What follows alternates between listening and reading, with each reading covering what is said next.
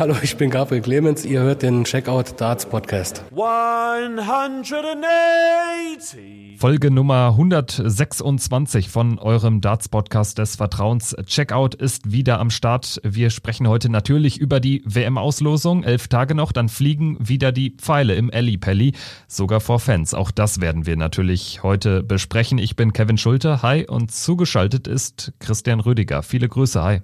Hallo Kevin, ich grüße dich. Ja, Thema Fans, damit vielleicht direkt mal angefangen. Das äh, war ja dann schon eine freudige, eine sehr, sehr freudige Nachricht, die uns da erreicht hat von Seiten der PDC. 1000 Fans werden pro Session in den Alley Pelli gelassen. Das sind nur 2000 weniger als sonst. Also äh, ein Drittel der Kapazität wird ausgefüllt sein, sofern denn die Tickets alle über den Ladentisch gehen. Separate Eingänge, Alkohol ist erlaubt, soll aber an den Tisch gebracht werden. Maskenpflicht gibt es auch, außer am Tisch. Keine Kostüme sind erlaubt, dafür Weihnachtspullis aber. Das sind so die entscheidenden Eckdaten, würde ich es mal nennen. Was hältst du von dieser Mitteilung der PDC? Na klar, also ähm, wenn man das jetzt liest oder so, der eine oder andere wird jetzt sagen, warum dann überhaupt äh, lässt man Fans zu, wenn die ja quasi nichts dürfen. Aber ich muss ganz ehrlich sagen, ich freue mich, da riesig und tierisch drauf, dass die Fans dabei sind. Wir wissen ja auch äh, von, von, von den World Series of Darts Finals, ähm, wo man ja dieses Pilotprojekt, so, so nenne ich es immer, gestartet hat, ähm, dass äh, mit den 1000 Fans oder dass die 1000 Fans pro Session, wenn es denn immer 1000 werden, auch den Alexandra Palace gut ausfüllen werden, aufgrund der Abstandsregeln, die natürlich herrschen. Und ich finde es auch ähm, wirklich schön und ich finde, das ist auch ein gutes Zeichen, dass man sich eben äh, von Corona jetzt nicht einschüchtern lässt und dass man trotzdem versucht, die WM mit Zuschauern stattfinden zu lassen, was jetzt auch passieren wird, finde ich es gut. Die Regeln, das war dann zu erwarten, Kevin, dass man eben Einschränkungen ähm, hier in Kauf nehmen muss. Und ich finde, ähm, für, für die WM ist das auch okay. Und ich denke, die Fans werden da auch nicht böse sein, wenn sie mal nicht kostümiert ähm, zur, zur WM reisen dürfen. Am Ende dürfen sich ja auch nur die, die Briten Tickets kaufen, was ich auch vernünftig finde, damit man äh, jetzt nicht noch ein Treiber oder so wird. Oder äh, da kann man das Risiko, sage ich mal, ein bisschen mehr kalkulieren, wenn man nur einzelne oder wenn man nur Leute aus ähm, äh, von, von der Insel praktisch reinlässt. Deswegen alles in allem finde ich das auch gut, was, was die PDC so gemacht hat. Und ich finde es auch gut, dass sie das so klar kommuniziert hat, was wir ansonsten immer ein bisschen äh, bemängelt haben oder auch mal den äh, Finger in die Wunde gelegt haben mit der Kommunikation. Hier finde ich, haben sie das ähm, sauber erklärt und äh, freue mich auch drauf, dass die Fans wieder da sind. Ja, überraschenderweise sind wirklich wenig Fragen offen geblieben in dieser sehr langen Mitteilung, die ja auch auf äh, pdc.tv zu finden war. Und ich halte es auch für sinnvoll, dass man da jetzt äh, nicht irgendwie die Ticketbeschränkungen so aufhebt, dass irgendwie sogar Reiseverkehr theoretisch möglich wäre. Also das ist eine klare Ansage.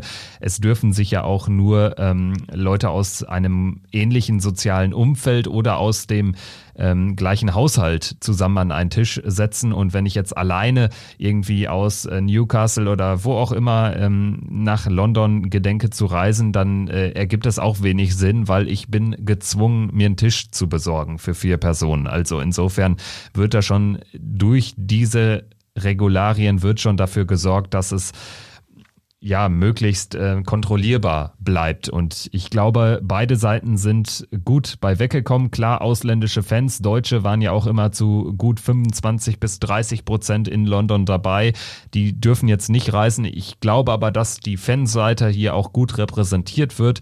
Ein Drittel der Kapazität halte ich dann sogar schon für recht viel. Also das, äh, oder das ist eine Marke, da würden sich andere Sportarten natürlich alle Finger nachlecken aktuell. Insofern denke ich, die PDC ist gut bei weggekommen und auch die Darts-Fans sind gut bei weggekommen und dass es nur ein erster Schritt ist und äh, sein darf, ist natürlich auch klar. Aber dass man jetzt auch nicht übertreibt, halte ich auch für sinnvoll die PC, so schätze ich sie zumindest auch ein, Barry Hearn, Matt Porter, die werden diese WM genau analysieren. Wie ist die vonstatten gegangen? Wie ist dieses Konzept, was man sich natürlich auch ausgedacht hat? Wie hat das dann über die gesamte WM funktioniert? Und wir dürfen ja auch nicht vergessen, ich denke schon, dass die WM auch gerade jetzt mit Zuschauern eine sehr wichtige sein könnte für das Jahr oder zumindest noch äh, für Teile des Jahres 2021, weil ich gehe noch nicht davon aus, dass wir jetzt äh, das, das Masters im Januar oder dass die Premier League Spieltage am Anfang äh, so stattfinden können, wie wir das äh, noch Anfang 2019 oder Anfang 2020, so ist es ja, äh, so ist es ja besser gesagt, äh, dass die schon wieder so stattfinden können, wie wir das kennen. Aber dass man vielleicht auch ähm, sage ich mal, mit, mit diesen Erfahrungen, die man jetzt macht, zumindest äh, Premier League-Spieltage mit begrenztem Publikum dann auch wieder eröffnen könnte für 2021, bis sich das dann auch alles eingependelt hat. Wir dürfen ja nicht vergessen, die Briten haben ja, haben ja jetzt als erstes diesen Impfstoff äh, zugelassen. Das ist auch ein großer Schritt, äh, dass zumindest vielleicht in UK äh, schneller Normalität vielleicht sogar wieder möglicher wäre, weil wir dürfen auch nicht vergessen, so eine Meldung äh, hat natürlich auch Auswirkungen auf alle Sportarten. Auch darunter zählt natürlich auch der Dartsport. Und ähm, ich glaube auch schon, dass sie diese WM äh, sehr genau beobachten werden. Wie hat sich das entwickelt? Ist vielleicht ähm, durch unsere WM, ist da irgendwas gestiegen im, in Bezug nochmal auf Infektionszahlen? Also das ist äh, nicht nur vom sportlichen Aspekt her, sondern jetzt auch vom ganzen Drumherum, wie man das organisiert. Eine sehr wichtige WM, aber vor allem auch, und da bleibe ich einfach dabei, ein sehr gutes Zeichen, dass man jetzt sagt, man spielt trotz dieser Lage mit Fans, weil irgendwann muss es ja auch wieder weitergehen oder muss man versuchen, wieder ein Stück weit Normalität zumindest in diese Sachen zu bringen, bis es wieder vollständig möglich ist. Ja, ganz ohne Risiko ist es natürlich nicht, aber was ist aktuell schon ganz ohne Risiko? Ich glaube, man kann das Risiko relativ klein halten durch all diese Maßnahmen. Jetzt sollten sich natürlich auch alle Beteiligten dran halten. Da bin ich jetzt aber einfach mal optimistisch. Insofern ist das eine tolle Meldung, die natürlich ähm, die Darts-Welt insgesamt begeistert hat. Natürlich ist das auch für die Spielerklasse, dass das ja nicht nur mit dem Highlight WM, sondern auch mit dem Highlight wir spielen vor Zuschauern endet. Und ähm, dann können wir jetzt im Prinzip auch zum Sportlichen übergehen. Wir wissen jetzt, wer auf wen trifft in der ersten WM-Runde. Wir haben auch potenzielle Zweitrundenbegegnungen bei der Weltmeisterschaft nach der Auslosung durch Losfee Wayne Mardell. Und ähm, ich würde sagen, bevor wir jetzt jede einzelne Partie durchgehen, wir werden sowieso noch einzelne Vorschaufolgen, wo wir die einzelnen Spieler äh, thematisieren, wo wir darüber sprechen, äh, wie die Chancen der einzelnen Akteure sind, diese Vorschaufolgen werden wir eh noch aufnehmen und in der nächsten Woche für euch präsentieren. Dies soll jetzt erstmal so eine Art erster Aufschlag sein, sodass wir uns ähm, besondere Begegnungen anschauen, sodass wir natürlich auf die Chancen der deutschen Starter schauen, sodass wir vielleicht auch schauen, auf wen denn die beiden Damen im Feld, Lisa Ashton und Dieter Hetman treffen. Und natürlich blicken wir auch drauf, was denn die Auslosung für die Top-Favoriten so parat gehalten hat. Und da würde ich direkt mal reingehen. Die Nummer eins der Welt, Michael van Gerven, immer einer der Top-Favoriten. Das ist ganz logisch. Erst recht, nachdem er jetzt sich zurückgemeldet hat durch den Erfolg bei den Players Championship Finals. Sein Erstrundengegner wird ermittelt zwischen Ryan Murray, ein WM-Debütant über die Pro Tour, relativ souverän ins Feld gespielt, nachdem er in diesem Jahr die Tourcard gewonnen hatte. Ein junger Schotte, der auf Lawrence Ilagan trifft den bekannten Filipino, der auch, ich glaube, zum fünften Mal bereits dabei ist und sicherlich kein unbeschriebenes Blatt ist. Dennoch, ich denke, Michael van Gerven kann zufrieden sein, oder? Ja und äh, nein, Kevin. Also, na klar, hast du vollkommen recht. Es hätte, wenn wir uns mal andere Namen anschauen, ihn deutlich schlimmer treffen können von potenziellen Zweitrundenlosen. Also wir werden ja sicherlich da noch über Rob Cross sprechen, unter anderem, oder Adrian Lewis, die hat das deutlich schlimmer erwischt, als es äh, Michael van Gerven, sage ich mal, jetzt getroffen hat mit dieser Auslosung. Aber ist trotzdem, finde ich, kein einfaches Los. Also Ryan Murray, an den hat er ja gute Erfahrung. Der musste sich ja mal von Van Gerven auf der Pro Tour zwei neun Data in einem Spiel angucken und äh, Lawrence Ilagan. Also ich hoffe ja so auch ein bisschen drauf, Kevin, oder was heißt ein bisschen? Ich hoffe eigentlich sehr drauf, dass Lawrence Ilagan sich äh, in dieser Erstrundenbegegnung durchsetzt und dann gegen Michael van Gerven spielt, weil das ist, glaube ich, auch einer, der macht sich nicht so eine große Platte, gegen wen er da spielt. Der hat WM-Erfahrung, das ist ein cooler Typ, auch von seiner Ausstrahlung her. Und ich denke, der hat nicht unbedingt die große Angst vor einem Michael van Gerven. Deswegen klar, van Gerven ist der Favorit, egal gegen wen er spielt, ob es nun Illigan oder Murray ist. Ähm, er muss beide auf jeden Fall schlagen, klar, aber ich finde, mal jetzt unter dem Aspekt gesehen, wenn er jetzt tatsächlich auf Lawrence Illigan treffen würde, er sollte den Filipino zumindest nicht unterschätzen. Aber alles in allem war es eine Auslosung, die Van Gerven deutlich härter hätte treffen können. Aber es ist nicht die einfachste Auslosung. Nicht die einfachste Auslosung, das trifft auch garantiert auf die Nummer 8 der Welt zu, Dave Chisnell. Ich würde sagen, wir gehen jetzt mal so ein bisschen Section für Section hier durch das Draw, ohne jetzt eben, wie erwähnt, auf jede einzelne Begegnung ähm, äh, zu sprechen zu kommen. Dave Chisnell spielt entweder gegen Keegan Brown oder gegen Ryan Mickel und Brown gegen Mickel ist für eine erste Runde schon ein stattliches Duell, gerade wenn man bedenkt, was Ryan Mickel auch für eine dann doch positive Entwicklung durchgemacht hat. Ich glaube, er ist nicht Außenseiter gegen Keegan Brown Brown. Das ist ein sehr offenes Duell und der Sieger wird auch gegen Dave Chisnell grundsätzlich über dann da äh, ja maximal fünf Gewinnsätze doch ein paar Chancen haben, glaube ich. Ich denke, das ist ein Los, was Dave Chisnell lieber vermeiden wollte, Brown gegen Mikkel als sie diese Auslosung gesehen haben, auf wen sie in der zweiten Runde treffen werden, die werden sich da auch schon die Finger geleckt haben und die Hände gerieben haben, weil du gehst natürlich auch einem Van Gerven, einen Wright oder einen Price aus dem Weg, den du nicht unbedingt haben möchtest, äh, wenn du ein umgesetzter Spieler bist, dann in deinem Zweitrunden-Match. Und Dave Chisnell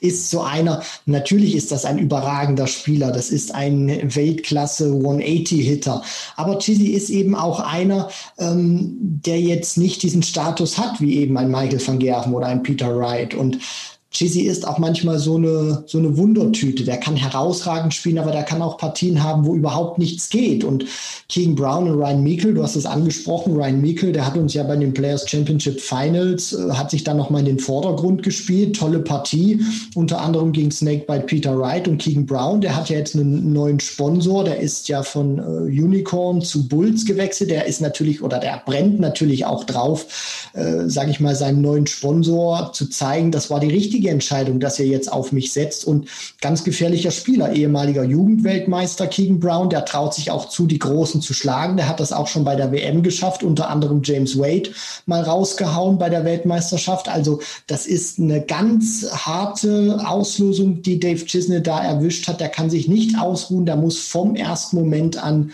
top da sein. Ja, und eine ziemlich harte Auslosung hat auch Dimitri Vandenberg erwischt, an Nummer 9 gesetzt, bedingt durch äh, sein Halbfinale beim Grand Slam und vor allen Dingen dem Finalsieg beim World Matchplay, also so hoch gesetzt wie noch nie bei der Weltmeisterschaft. Und es könnte zu einem Aufeinandertreffen mit Luke Humphreys kommen, also zwei Jugendweltmeister, ehemalige Jugendweltmeister im Duell. Luke Humphreys müsste dafür aber in Runde 1 den altehrwürdigen Paul Lim besiegen. Ich denke schon, man kann sagen, Humphreys auch mit der zuletzt gezeigten Formsteigerung hier schon der Favorit. Bei Lim wissen wir aber natürlich auch, also der macht sich gar keine Panne, der ist erfahren wie sonst was und ist auch immer für eine Überraschung und für Höchstleistungen auf der größten Bühne des Jahres gut. Ich freue mich aber auch unabhängig davon, wer diese Partie gewinnt, auf das Zweitrundenmatch, denn ich glaube, das hat echt Potenzial, egal wer dann gegen Dimitri antreten darf.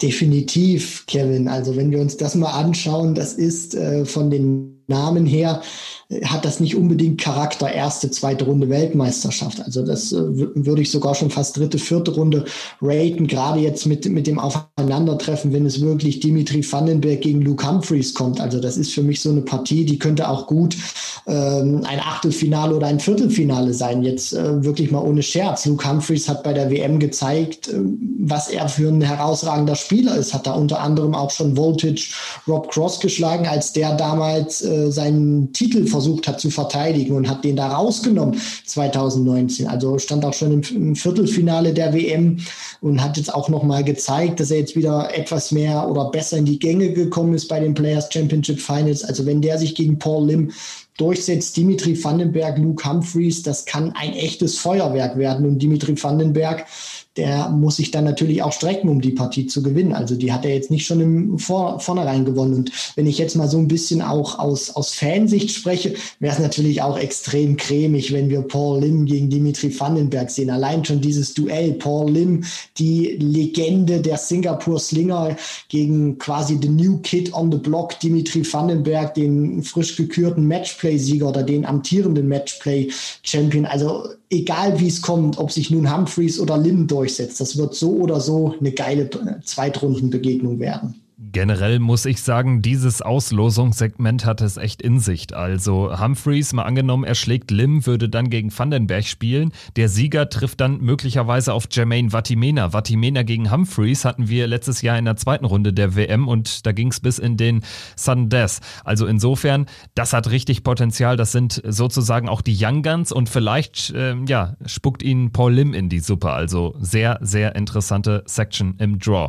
Schauen wir ein bisschen weiter runter runter und gehen auf die Nummer 4 der Welt, Michael Smith. Er trifft, ich denke, man kann davon ausgehen, auf Jason Lowe, der klarer Favorit ist gegen Dimitri Gorbunov, den russischen Qualifier. Der allerdings hat natürlich unter anderem einen Kolzow ähm, rausgenommen. Kolzow nicht dabei, der eigentlich klassischerweise Russland vertritt. Dieses Jahr ist es Gorbunov.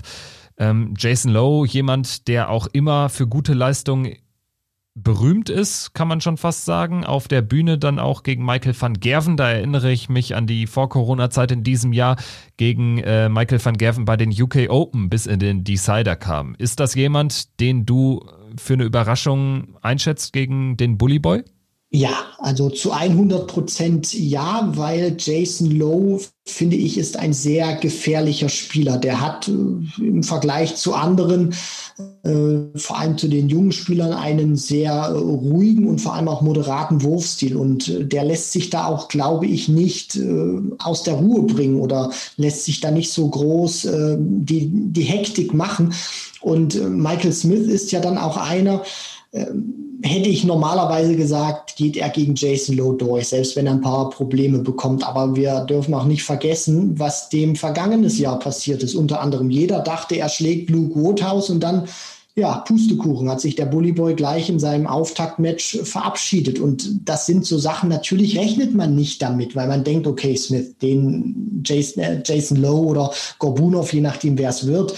Wir gehen mal alle davon aus, es wird Jason Lowe, muss er eigentlich schlagen. Aber gerade diese, dieses verrückte Jahr 2020 und vor allem auch die vergangene WM hat gezeigt, du darfst dir nicht mehr sicher sein. Natürlich ist Michael Smith der haushohe Favorit, aber Jason Lowe, du sprichst auch diese Partie gegen Michael van Gerven der ähm, traut sich das auch zu, der macht sich da nicht so die große Platte und vor allem, das ist ja jetzt auch kein Spieler mehr in, in seinen Zwanzigern, sondern das ist schon ein sehr erfahrener Spieler, deutlich älter als Michael Smith. Also ich glaube auch nicht, wenn der die Möglichkeit hat, wird er keine Angst vorm Gewinnen bekommen. Die Frage, die ich mir noch stelle, sowohl bei Gorbunov oder Lowe, je nachdem wer es wird, wie gehen die mit diesem Faktor Ellipelli um? Auch wenn die Fans jetzt nicht so im Hintergrund die Party machen, die man sonst gewohnt ist dieser Alexandria Palace kann auch von seiner Präsenz her einschüchternd wirken. Deshalb bin ich mal gespannt, wie der Sieger dieser Partie gegen Michael Smith spielen wird. Also ich sehe tatsächlich Michael Smith doch relativ klar vorne. Im Verlauf des Jahres hat für mich Lowe auch ein bisschen abgebaut. Ähm, also auf der Pro Tour ist er dann doch besser eingestiegen, als er jetzt zuletzt unterwegs war. Das ist so meine Sicht auf die Dinge. Ähm, auf jeden Fall für Michael Smith eine sehr herausfordernde Auslosung insgesamt, war auch schon vor der Auslosung als solcher jetzt klar, weil er einfach in der dritten Runde dann auf Devin Peterson treffen könnte und in der vierten Runde, also schon im Achtelfinale, möglich möglicherweise ja gegen Gary Anderson ran muss. Und da hat er jetzt auch nicht so die stärkste Bilanz. Zuletzt ähm, auch beim Matchplay zum Beispiel ja ausgeschieden gegen Gary Anderson. Also das ist sicherlich eine spannende Partie, wenn es denn dazu kommen würde. Gary Anderson muss dafür unter anderem den Sieg aus Madas Rasma Toro Suzuki schlagen. Rasma natürlich klarer Favorit. Ich denke auch Anderson dann wiederum gegen den Letten klar in der Favoritenrolle. Genauso denke ich, ist Menzo Suljovic zufrieden mit der grundsätzlichen Auslosung. Es geht gegen Mike Kuifenhofen oder Matthew Edgar. Beides so auf einem Niveau, würde ich sagen. Aber es geht eben nicht gegen einen Dirk van Divenbode, einen Damon Hatter oder Ross Smith. Ja, das, das ist richtig, Kevin, natürlich. Ähm, aber beim Mensur sehe ich ehrlich gesagt ein Fragezeichen hinter seiner Leistung. Der hat ja jetzt auch die Players Championship Finals unter anderem nicht gespielt. Er hat wenig Turniere jetzt in den vergangenen Wochen gespielt und wir dürfen ja auch nicht vergessen, Mensur hat im Alexandria Palace noch nie so richtig überzeugt. Also ein Halbfinale war noch nie dabei, ein Viertelfinale war noch nie dabei und da bin ich jetzt auch mal gespannt, wie er dieses ähm, Match dann angeht, weil Koivenhofen, Edgar, natürlich ist er der Favorit und ein Mensur in Topform schlägt diese beiden Spieler auch. Aber ich bin wirklich gespannt, wie er damit jetzt umgeht, dieses ähm, diese fehlende Matchpraxis, die er hat, weil ein Kolvenhofen hat gerade jetzt auch auf der European Tour mal gezeigt, in der jüngeren Vergangenheit, er ist ein sehr gefährlicher Spieler. Deswegen Menso ist der Favorit, aber ich würde jetzt auch hier Kolvenhofen oder Edgar jetzt nicht zu sehr abschreiben wollen. Auf jeden Fall härter getroffen hat es aber nominell Rob Cross, die Nummer 5 der Welt, muss sehr, sehr viel verteidigen letztendlich. Es geht vielleicht auch um die Premier League. Er ist, äh, stand jetzt in der Nach-WM Order of Merit auf Rang 4. Demzufolge in einer sehr guten Ausgangsposition. Allerdings wissen wir auch, wenn da jetzt irgendein Spieler ähm, von, von unten kommt, äh, von Platz 5, 6, 7 oder 8 und irgendwie ins Finale kommt, dann ähm, braucht Cross selbst auch hier ein gutes Turnier, um diesen Top 4 Spielerstatus zu behalten. Es geht in seinem Auftaktspiel gegen Dirk van Dijvenbode oder den frisch gebackenen Jugendweltmeister Bradley Brooks. Van Dijvenbode wird jetzt auch nicht so zufrieden sein, direkt auf äh, Brooks, der mit Selbstvertrauen kommen wird, ähm, zu treffen. Aber grundsätzlich muss ich schon sagen, äh, für Rob Cross ist das vor allen Dingen ein richtig hartes Los, so oder so. Und vor allen Dingen, wenn es Divenbode wird, Van Divenbode wird, dann ähm, würde ich ihn nicht immer als klaren Favoriten sehen. Also eigentlich würde ich ihn gar nicht als Favoriten sehen, denn Dirk van Dijvenbode ist aktuell der bessere Spieler. Ist äh, zu 100 Prozent richtig, was du da sagst, Kevin. Da gehe ich vollkommen mit. Das ist ein richtig heftiges Los, was Rob Cross zum Auftakt erwischt hat. Und wir dürfen ja auch nicht äh, vergessen, na klar, im Moment spricht, äh, wenn wir auf die Ranglistenposition schauen, ist Cross natürlich, äh, sage ich mal, der Favorit. Aber wir wissen alle, auf die Rankings zu schauen, ist äh, gerade jetzt nach diesem Jahr 2020 äh, ad acta geführt. Und gerade was Dirk van Dijvenbode gespielt hat, der hat vor allem auch in diesem Jahr viel mehr überzeugt als Cross. Der hat viel konstanter gespielt, für mich auch ein höheres Niveau an den Tag gelegt und vor allem auch bei diesen bei den großen Major-Turnieren hat er für mich äh, deutlich besser dann auch äh, performt als Cross und sich viel mehr in den Vordergrund gespielt. Und dann hättest du natürlich auch noch einen mit äh, Bradley Brooks, der, du sprichst das an, Selbstvertrauen, genauso wie Van Dijvenbode hat was im Gegensatz dazu Rob Cross nicht hat. Brooks holt sich den Junioren-Weltmeistertitel, also auch der würde sich das zutrauen, einen Voltage zu schlagen. Und äh, Cross muss man wirklich sagen, der ist arg gefährdet, dass er gleich in seinem Auftaktmatch äh, rausgeht, weil du hast das ja angesprochen, er ist nicht mal der, der Favorit. Da brauchen wir uns nur mal das Jahr 2020 angucken. Das ist vollkommen richtig. Nehmen wir mal an, er trifft auf Dirk van Dijvenbode. Wenn wir mal das gesamte Preisgeld nehmen, was van Dijvenbode eingespielt hat in diesem Jahr, also die WM 2020 nicht mit einberechnet, dann ist er die 13 der Welt und Rob Cross wäre nur die 22. Also das zeigt ja auch schon, Van Dijvenbode hat richtig äh, krass und richtig cool performt, weil wir dürfen auch nicht vergessen, das ist einer, der musste die Rankings hochklettern, der hat sich die Tourkarte wieder geholt, der ist in frühen Runden immer auf Topspieler ähm, geprallt und das spricht für ihn und äh, für mich ist er genauso wie für dich, Kevin, der Favorit gegen Rob Cross. Sollte es dann zum Match Brooks Brooks gegen Cross kommen, wäre Cross für mich der Favorit, aber Bradley Brooks würde ich auch eine sehr hohe Chance ausrechnen. Dann gehen wir weiter im Draw und schauen auf Lisa Ashton, eine von zwei Damen im Feld. Sie trifft auf Adam Hunt, ein Spieler, der beim Grand Slam überraschenderweise die letzten 16 erreicht hat, sicherlich Favorit ist, aber Lisa Ashton, da wissen wir auch, die kann schon ordentlich was zeigen. Das hat sie bei ihrem WM-Debüt vor zwei Jahren auch präsentiert in Teilen. Im ersten Satz äh, stand sie, glaube ich, bei über 100 Punkten im Average und hat Jan Decker mal richtig eine Abreibung ähm, mitgegeben. Der hat die Partie allerdings noch gedreht. Die Frage wird sein, wie konstant kann sie es auf die Ellie Pelli Bühne bringen? Würdest du grundsätzlich erstmal sagen, dass der Set-Modus einer Lisa Ashton entgegenkommt? Ja, auf jeden Fall, Kevin, weil da kann sie diese Schwankungen, die sie im Spiel hat, deutlich besser ausgleichen als im Leck-Modus, weil ich, ich vergleiche das immer ganz gut. Du kannst meinetwegen eine Partie, äh, nehmen wir jetzt mal in der ersten Runde, wo du noch nicht ähm, über zwei Lecks Vorsprung äh, gehen musst, wenn es in einen entscheidenden Satz geht und 2 zu 2 in den Leck steht, könntest du zum Beispiel, kann sie die beiden äh, Sätze mit 0 zu 3 verlieren und kann ihre Sätze allerdings 3 zu 2 gewinnen. Und ähm, das finde ich ver verkörpert dann immer ganz gut. Dann hätte sie zwar zehn Lecks verloren, aber neun Lecks selber gewonnen und trotzdem das Match gewonnen, obwohl sie weniger Lecks eingesammelt hat als der Gegner. Und ich vergleiche das auch immer so, dieses Los oder was mir da so in den Sinn gekommen ist, ähm, gegen Ashton hat für mich so einen Hauch davon von Ted Evans gegen Fallon Sherrock. Also ich schätze, Lisa Ashton, natürlich hat sie das gleiche Niveau wie eine Fallon Sherrock, wenn nicht sogar noch besser. Ist das ein Los, äh, das man mit Ted Evans vergleichen kann? Adam Hunt ist ein Spieler, der gezeigt hat, was er kann oder was, was in ihm steckt, der Potenzial hat. Aber das ist auch keiner, der jetzt, äh, glaube ich, bei einer WM dir eine Partie mit einem 100 plus Average reinhaut. Also ich denke, so Anfang 90 wird er spielen und da wird es für Lisa auch auf ihr Timing ankommen, wenn sie so hervorragend reinkommt wie bei der WM 2019 gegen Jan Decker, wo sie im ersten Satz, du sprichst das an, 107 Punkte spielt.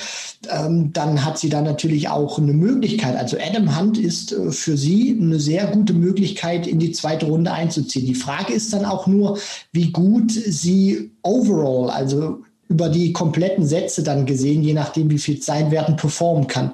Es wird darauf ankommen, kann sie entscheidende Momente rausnehmen. Wenn sie 2-0 hinten liegt in den Sätzen, dann glaube ich zum Beispiel nicht, dass sie da noch irgendwie was ausrichten kann. Aber wenn sie gut ins Match kommt, einen der ersten beiden Sätze muss sie gewinnen, dann hat sie auch Chancen. Grundsätzlich bleibe ich aber dabei, Adam Hunt ähm, ist favorisiert und ich glaube, der Sieger der Partie kann sich auch gegen Jamie Hughes was ausrechnen.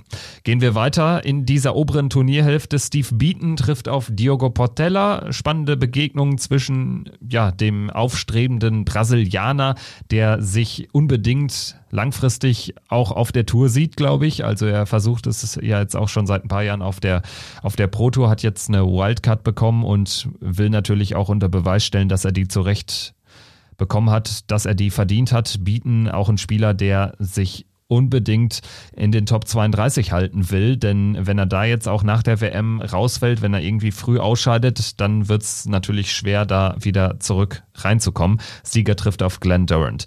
Ebenfalls spannend Damon Hatter gegen Danny Baggish. Da können wir auch ordentlich was erwarten. Der Sieger bekommt es mit Adrian Lewis zu tun. Und jetzt würde ich mit dir über den Titelverteidiger sprechen, über Peter Wright. Er trifft entweder auf Steve West oder den indischen No-Name Amit Gilit Walla, der bislang nur einmal auf der PDC-Bühne gespielt hat, vor zig Jahren beim World Cup für Indien.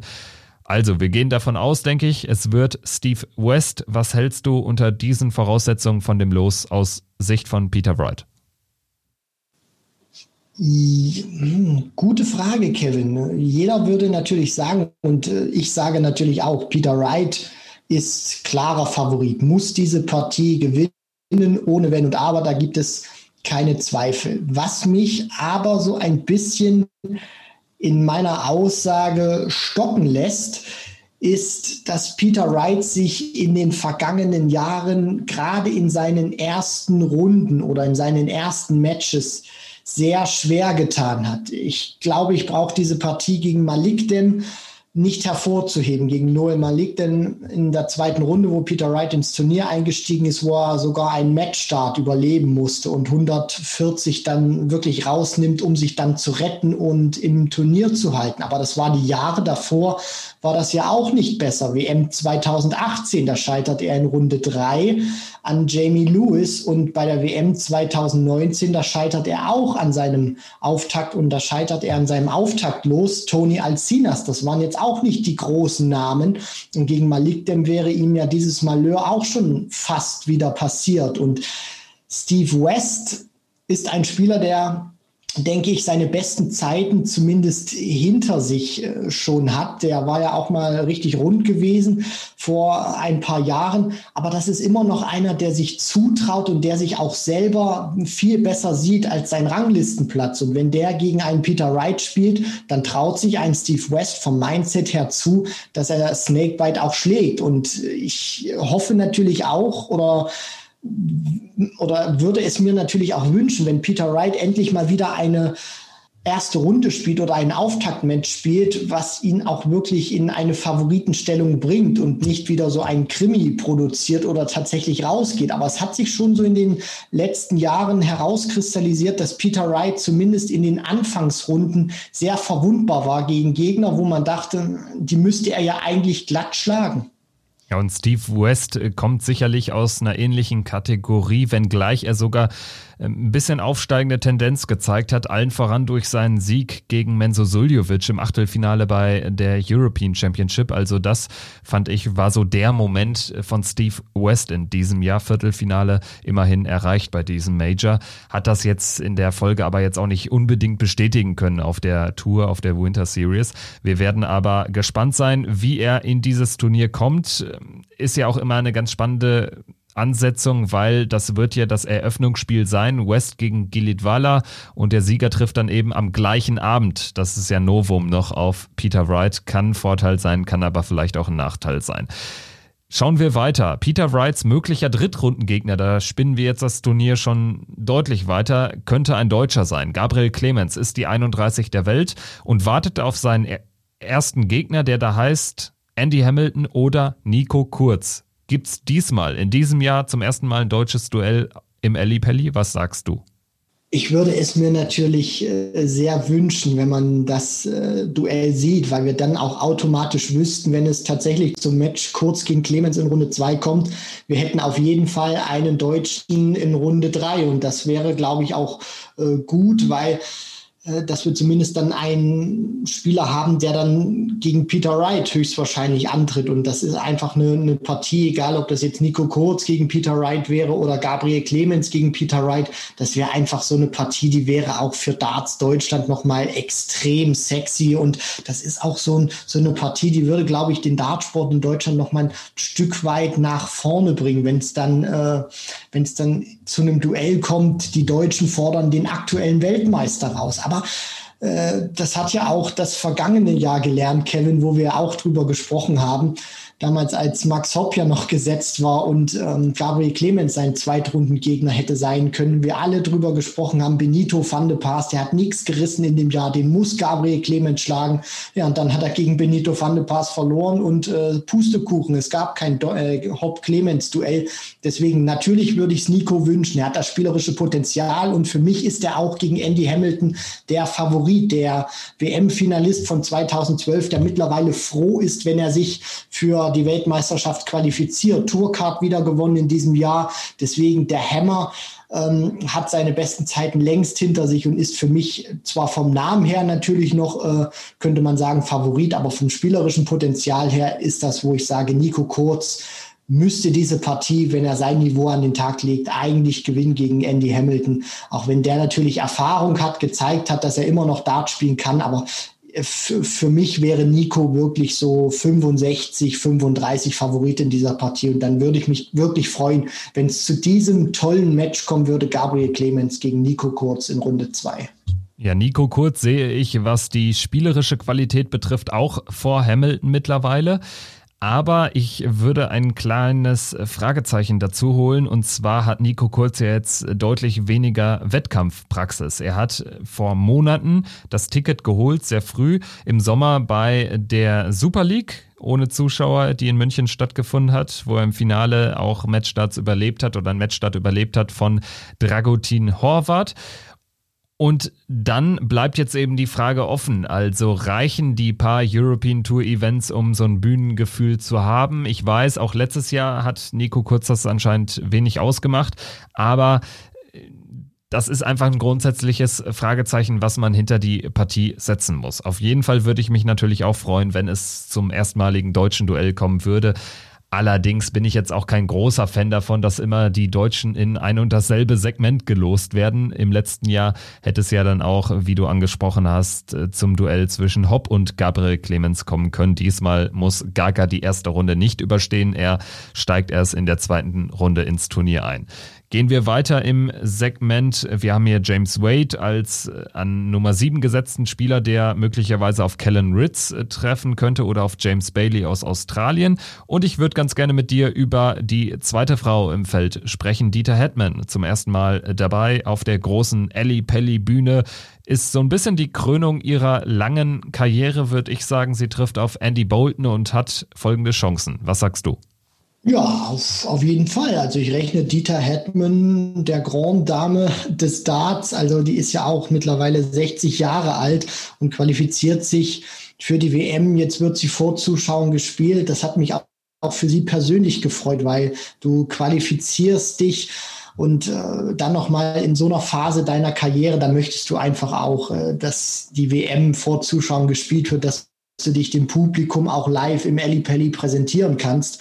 Und gegen Andy Bolton, den X-Faktor, hat sie meiner Meinung nach ein gutes Los erwischt. Andy Bolton ist für mich Favorit. Das ist auch einer, der, wenn er einen guten Touch hat, wenn er einen guten Tag erwischt, viele 180er werfen kann. Sie braucht äh, einen guten Start in diese Partie. Das äh, sehe ich ähnlich, wie du das äh, beim Lisa, bei Lisa Ashton gegen Adam Hunt äh, eingeordnet hast. Also wenn sie jetzt 0-2 zurückliegt gegen Andy Bolton, glaube ich auch nicht, dass ähm, Andy sie da zurück in die Partie lässt, weil er dann auch viel zu erfahren ist und so eine Partie dann auch, glaube ich, ähm, sehr gut runterspielen kann. Deswegen, sie muss gut reinkommen. Sie muss vor allem auch da sein, wenn Andy Bolton ihr Möglichkeiten gibt.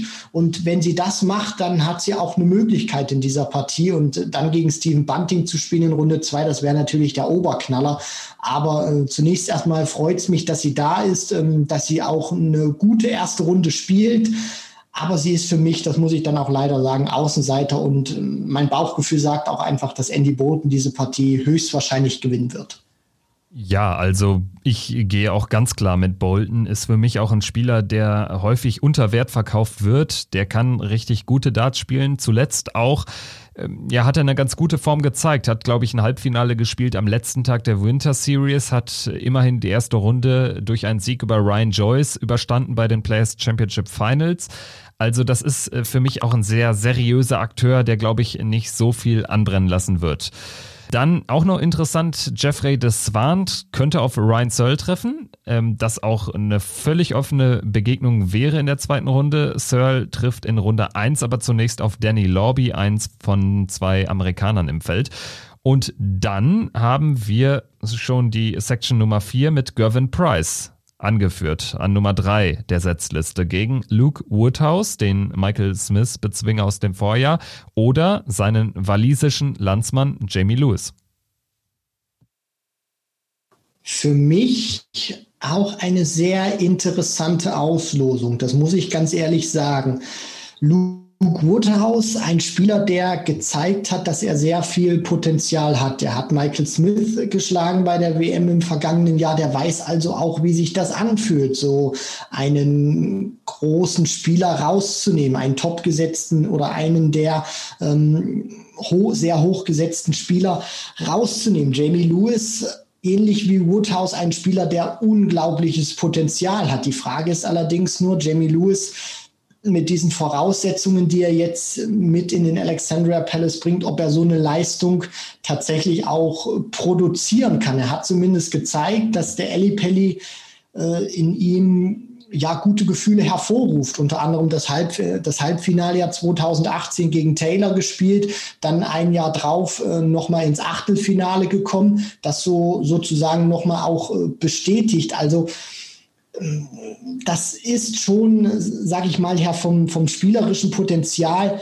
wäre das keine einfache Aufgabe. Aber ich glaube ganz einfach und denke auch nicht, dass weder Lewis oder Woodhouse äh, Price schlagen können. Dafür ist Price auch, glaube ich, viel zu, viel zu sehr gewarnt aufgrund dessen, was ihm im vergangenen Jahr fast passiert wäre gegen Willie O'Connor. Da hat er nicht gut gespielt, da hat er für mich auch nicht äh, fokussiert gewirkt, auch ein Stück weit angespannt. Und im Jahr zuvor, 2019, war er ja auch in der ersten Runde oder in, in seinem Auftaktmatch raus gegen Nathan Aspinall. Deswegen aufgrund dieser Faktoren glaube ich ganz einfach auch, dass Price diese Partie sehr sauber runterspielen wird und vor allem auch äh, Peter Wright und Michael van Gerven ein klares Signal senden wird, was wiederum nicht gut für Luke Woodhouse beziehungsweise Jamie Lewis wird, je nachdem, wer der Gegner von Gervin Price wird.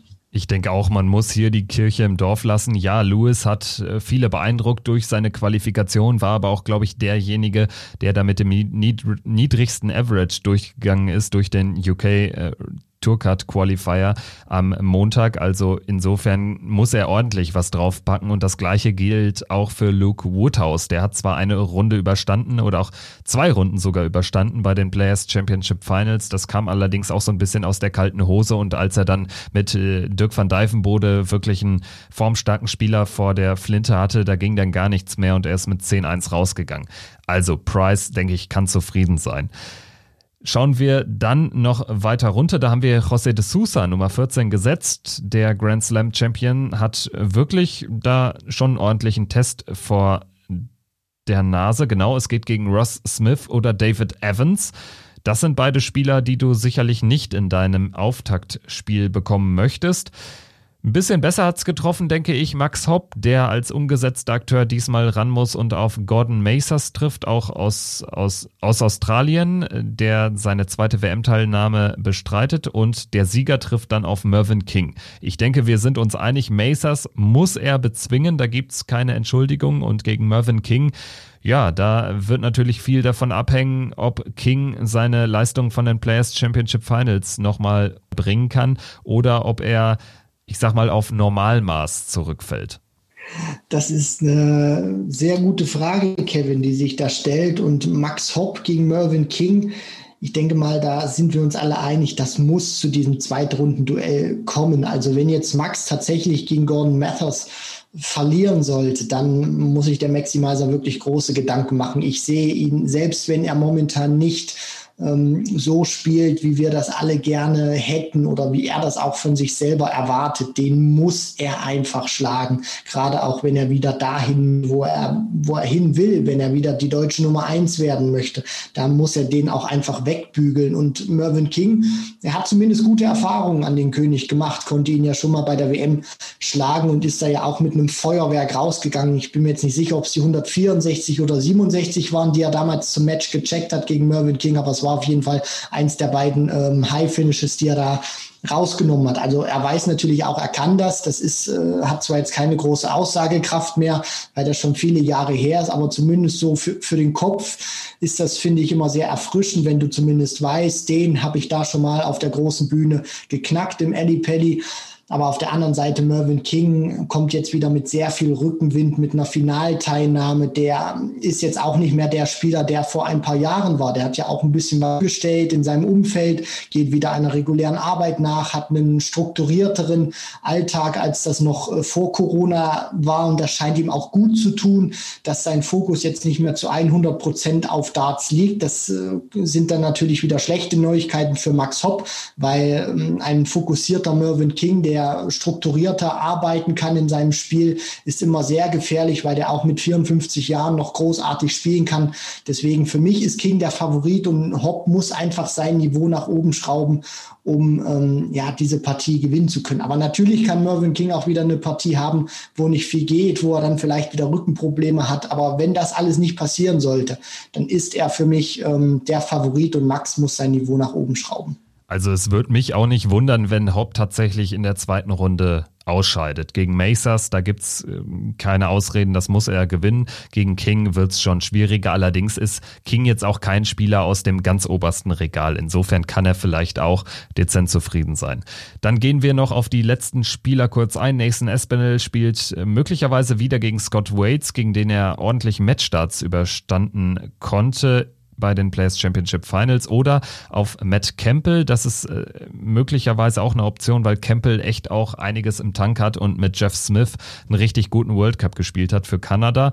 Dann haben wir noch Daryl Gurney, der könnte zum nordirisch-irischen Duell mit Willie O'Connor kommen. Und zu guter Letzt haben wir auch noch einen Iren, den wir vielleicht kurz anreißen oder erwähnen müssen. Keen Berry, 18 Jahre jung gegen Jeff Smith. Äh, auch eine hochklassige erste Runde könnte das werden und der Sieger trifft auf Chris Doby sicherlich kein gutes Los für Chris Doby. Christian, ich würde sagen, damit haben wir so die zentralen Begegnungen analysiert im Vorfeld der WM.